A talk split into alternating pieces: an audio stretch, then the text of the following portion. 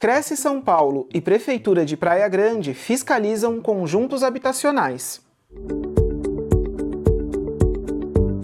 Último sábado, dia 12 de março, o Cresce organizou uma grande operação para fiscalização de 648 unidades habitacionais em Praia Grande, entregues por meio de programas sociais da Prefeitura.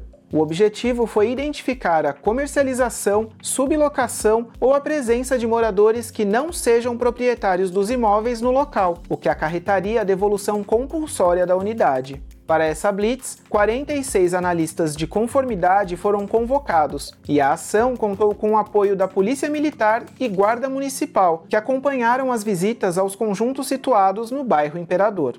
De acordo com o Departamento de Fiscalização do Conselho, a operação identificou 24 irregularidades, incluindo unidades invadidas, doadas e desocupadas.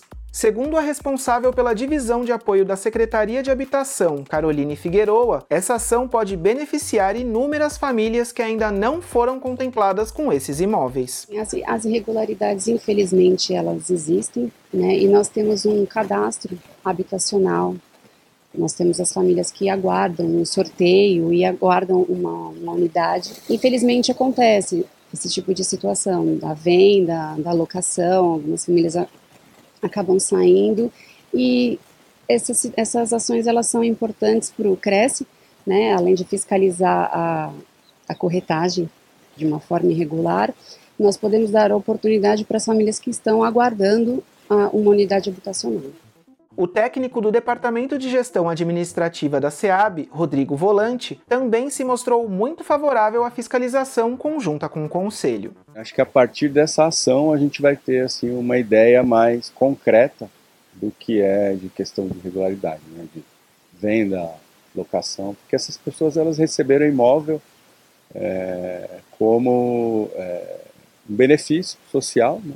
por serem pessoas em situação de vulnerabilidade, então elas têm um compromisso em, a partir daí precisam é, manter esse contrato conforme as regras. Né? Então, é, eles não podem vender, alugar.